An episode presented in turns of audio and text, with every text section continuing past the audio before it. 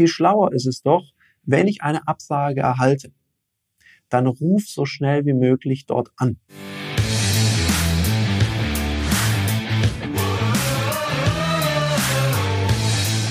Herzlich willkommen bei dem Podcast Die Sales Couch Exzellenz im Vertrieb mit Tarek Abodela. In diesem Podcast teile ich mit dir meine Learnings aus den letzten 20 Jahren Unternehmertum und knapp 30 Jahren Vertrieb. Wie gehe ich denn mit Absagen um und wie komme ich in so eine nächste Runde?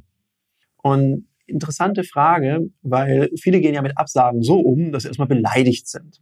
Und das ist schade, weil da lernen wir nichts beim Beleidigtsein außer wie lange wir es aushalten, beleidigt zu sein. Und viel schlauer ist es doch, wenn ich eine Absage erhalte, dann ruf so schnell wie möglich dort an. Melde dich bei dem Kunden. Weil eine Absage heißt, der Kunde hat sich für jemand anders entschieden. Das heißt noch lange nicht, dass der Vertrag schon unterzeichnet ist. Das heißt, wenn du dich schnell meldest, dann kannst du auch mal Glück haben. Und wenn du da anrufst und sagst, oh, das ist so schade, ich wollte mal hören, woran es lag, und dann erzählen die vielleicht und sagen, ja, sie waren zu teuer oder der andere hat uns mehr überzeugt, hatte mehr Referenzen. Und dann kannst du in so eine Bedarfsermittlung gehen mit dem Kunden. Aha, sind also Referenzen aus ähnlichen Branchen wichtig. Das heißt also, wenn ich auch solche Referenzen hätte, dann würde ich in Frage kommen als Dienstleister. Ja, dann würden Sie in Frage kommen. Sagen Sie mal, hm, haben Sie denn schon dem Konkurrenten den Auftrag unterschrieben? Und wenn er jetzt Nein sagt, go for it. Probier's nochmal. Sagen Sie, weil die hatte ich jetzt einfach nicht erwähnt, weil ich habe schon gearbeitet mit A, B, C, D. Wenn du natürlich nur solche Referenzen hast, wenn du es nicht hast, lügen sollst du nicht, weil nachher stellt sich raus, du kennst dich da in der Branche gar nicht aus und hast einen schlechten Auftrag. Das ist sehr, sehr, sehr schlecht für deine Reputation.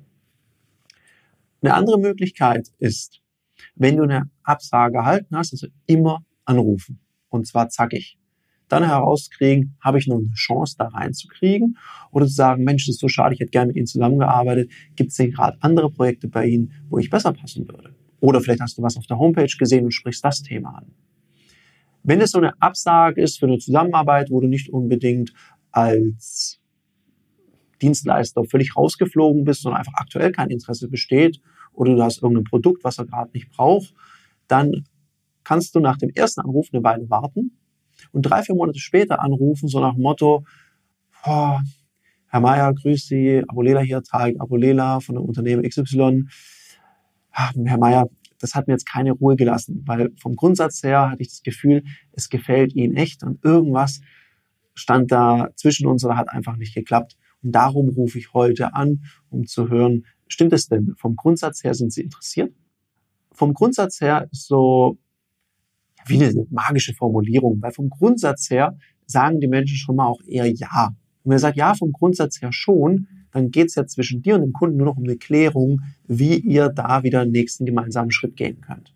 In dem Sinne wünsche ich dir ganz viel Spaß dabei, das auszuprobieren, viel Erfolg und nutzt die Absagen als Lehrmeister.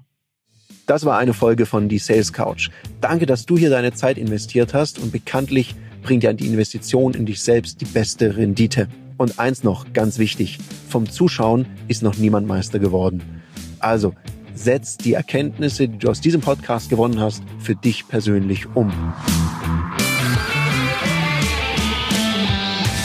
Wenn dir der Podcast gefallen hat, dann lass mir eine 5-Sterne-Bewertung da, hinterlass einen Kommentar und vor allem abonniert diesen Kanal, damit du in Zukunft keine Folge mehr verpasst.